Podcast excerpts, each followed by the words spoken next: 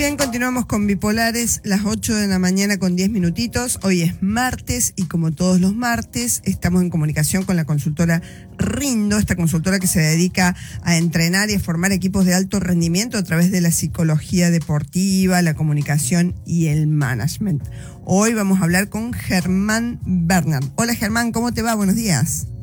Hola Roxana, ¿qué tal? Muy buenos días y muy buen día a toda la audiencia. Bueno, muchas gracias. ¿Llueve, llueve por tus lares? ¿Llueve por donde andas vos?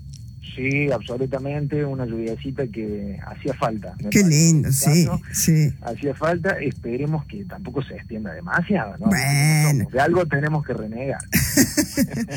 bueno, el tema de hoy es comunicación. ¿Dónde me comunico con mis colaboradores? Eso en el marco de una empresa. ¿Cómo logro comunicarme con quienes trabajo? Exactamente, nos metemos específicamente en un tema de de comunicación y dentro de lo que es comunicación en algo más específico que es concretamente dónde nos comunicamos. Y por dónde digo en qué espacio físico. Vamos a partir, Roxana, a ver, eh, como primer cuestión, vamos a decir que las organizaciones son lo que un grupo de gente sabe hacer y las conversaciones que tiene, no mucho más que eso, punto, digamos. Eh, repito, lo que un grupo de gente sabe hacer y las conversaciones que mantiene. Eso en definitiva somos todas las empresas y ahí estamos. Tenemos dominios técnicos en relación a cierta tarea y tenemos que generar puentes conversacionales para coordinar el trabajo. No mucho más que, esa historia. Entonces, eh, nosotros vemos bastante marcada, digamos, la desconexión que hay interorganización, muchas veces la desconexión interarias dentro de, las empresas. Eh, por lo tanto, en esta, en esta cuestión de en qué lugar formal nos vamos a, comunicar. Como primera aclaración, nosotros siempre la sugerencia que damos es que exista un plan de comunicación interna, por más pequeño, por más flexible que sea, es decir, para llevarlo a cabo, a cualquier tipo de, planificación de comunicación, vamos a tener dos herramientas centrales, dos herramientas claves para generar fluidez en el flujo de comunicación de una empresa. En el primer lugar tenemos a las entrevistas. Las entrevistas le vamos a llamar a, las que son cara a cara, a las que son uno a uno. Y las reuniones, que son entre tres o más personas. Entrevistas y reuniones son dos herramientas centrales para que esto ocurra. En términos formales, deberíamos tener algunas reuniones estratégicas por año, algunas reuniones, digamos, troncales en el equipo eh, por, por año. También deberíamos tener un par de instancias de entrevistas uno a uno con mi gente. Yo no digo que nos la pasemos conversando, pero una instancia mano a mano, dos barra tres barra cuatro veces en el año, sería importante que ocurra. Me refiero en términos formales. Después, por supuesto que informalmente, en la diaria, uno se comunica todo el tiempo. Pero en términos formales sería necesario que eso aparezca porque valida un espacio eh, que tiene tal o cual fin. Con lo cual no es lo mismo que la conversación, digamos, cotidiana.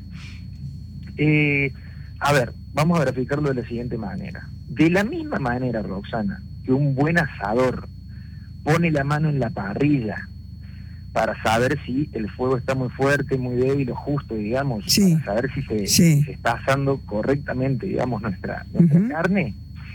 De la misma manera, las entrevistas individuales son un gran termómetro del equipo.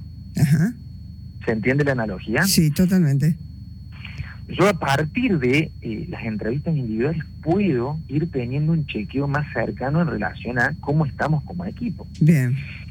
Por lo tanto, pensemos por ahí, por ejemplo, ¿dónde se comunican muchas veces las noticias bravas en el caso de, un médico? Noticias bravas, ¿eh? Noticias muy, muy bravas que se comunican muchas veces en los pasillos de los hospitales, con gente pasando alrededor, con, con problemas, digamos, cuando viene alguien viene a hablar con el médico, cuando el médico está dando una noticia realmente complicada. Eh, nosotros, por ejemplo, vemos y trabajamos con muchas empresas que no tienen un espacio formal para, para tener estas conversaciones. Ah, ni siquiera tienen un espacio. Absolutamente, no hay, no hay un espacio, no hay un espacio.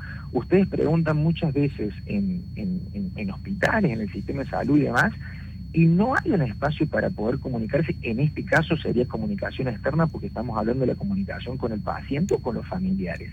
Muchas veces ese espacio no existe. Entonces el espacio formal termina siendo, de alguna manera, el pasillo. si se entiende. Eh, otras empresas que tienen los famosos box, los box que son todos vidriados. Eh, otras empresas que se comunican en el medio del taller o en un costadito del ala de producción. Claro, arrinconados en algún lado. Totalmente, o en el escritorio. Bien. Eh, bueno, entonces hay que, hay, que, hay que apuntar a tener un lugar determinado, digamos. Las empresas tienen que apuntar a, definir un lugar para mejorar las comunicaciones también. Totalmente. Deberíamos tener un, espacio, digamos, eh, destinado a tal fin, donde se puedan llevar a cabo algunas reuniones, donde se pueda llevar a cabo eh, las entrevistas individuales sin interrupciones. Muchas veces también tenemos que generar previamente ciertos acuerdos para estos espacios formales, como por ejemplo, y algo que hoy ocurre muchísimo, que es el uso de, eh, digamos, el uso del celular. Si vamos a destinar 15, 30 o 60 minutos a este espacio conversacional, por favor no utilicemos el celular.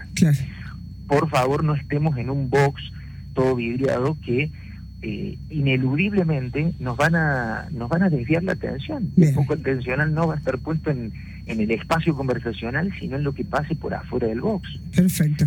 Pero como primer punto punto central, digamos, eh, eh, que exista un plan de comunicación en la empresa, un plan de comunicación interna, por chiquitito que sea, no hace falta ser una mega empresa para tener un plan de comunicación, aunque seas chiquitita, puedes tener un plan de comunicación acorde a las necesidades de cada compañía.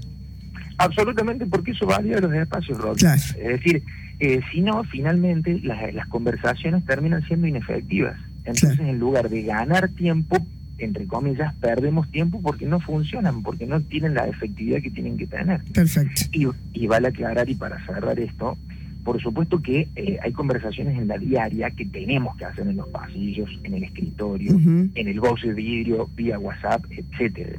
Por supuesto que eso debe ocurrir y en muchas ocasiones los espacios formales para hablar, por ejemplo, entrevista mano a mano con una persona eh, de mi equipo, termina siendo en un bar, porque como no existe el espacio físicamente en la empresa, bueno, vamos a un bar, busquemos en el bar un lugar que esté de alguna manera resguardado, que no esté en medio del murmullo, es decir, que todo el foco atencional puede estar puesto en ese espacio conversacional y no con, desatenciones, eh, estímulos, etcétera, que nos desvíen de eso. Perfecto, perfecto. Eh, bueno, bueno, estamos, Germán, muchísimas gracias por la comunicación. Eh, Estoy haciendo tiempo porque estamos complicados acá con la... ¿Estamos bien? ¿Estamos bien? perdón, no estaba viendo acá un tema técnico, perdón, hablando de ah, comunicaciones. Vos sabés, Roxana, que si vos querés nosotros seguimos hablando siempre 30, 40, 50 No, no, no, no, no, no, no, no, esa no, es la, esa no es la idea. Bueno, ya estamos. Nos volvemos a comunicar el martes que viene. Muchísimas gracias, Germán. Absolutamente. Un saludo para todos y buen martes. Dale, dale, que tengas un lindo, lindo día. Hasta luego. Hasta luego.